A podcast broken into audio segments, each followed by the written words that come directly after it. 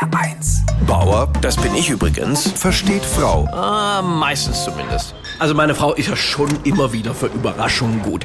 Kürzlich haben wir mal so einen Kassensturz gemacht und dann meinte sie, wir könnten uns ja mal mit dem Thema Geldanlage beschäftigen. Da sagte ich, Schatz, eine wichtige Voraussetzung für Geldanlage ist, dass Geld da ist. Und das wäre bei uns ja nur der Fall, wenn man den Monat von 30 auf 5 Tage reduzieren würde.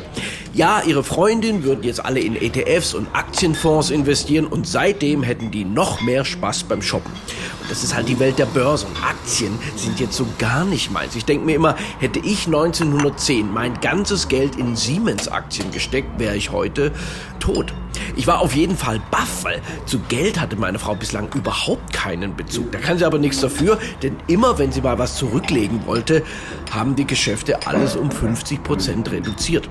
Aber angenommen, wir hätten Geld, was macht man heute damit? Ich meine, das klassische Sparbuch, da sind wir uns einig, hat längst ausgedehnt. Mich hat dieses Konzept übrigens auch nie überzeugt. Ich bringe der Sparkasse mein ganzes Geld und als Gegenleistung ketten die ihre Kugelschreiber an. Und meine Frau sagt jetzt, Geld muss arbeiten. Und ich sage dazu, liebes Geld, solltest du jemals den Weg zu mir finden, dann musst du ganz bestimmt nicht arbeiten. Mit Anfang, Mitte, Ende 50, da soll man doch jetzt auch nicht mehr ans Sparen denken, sondern ans Ausgeben. Mein, worin liegt der Sinn, der reichste Mann auf dem Friedhof zu sein? Ab einem gewissen Alter sollte der Mann einfach alles an der Bar raushauen. Deswegen heißt es ja auch Bargeld. Wir leben im Kapitalismus, das heißt, die Wirtschaft kann nur durch permanenten Konsum überleben.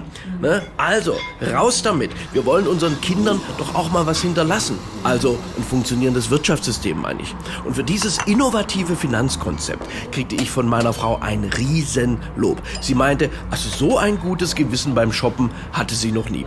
Und deswegen, meine Herren, mein Anlagetipp an Sie, hören Sie einfach auf zu sparen, investieren Sie nur noch in Ihre Ehefrau und machen es wie ich. Augen zu, Karte durch. Bauer versteht Frau. Auch auf hr1.de und in der ARD Audiothek. HR1, genau meins.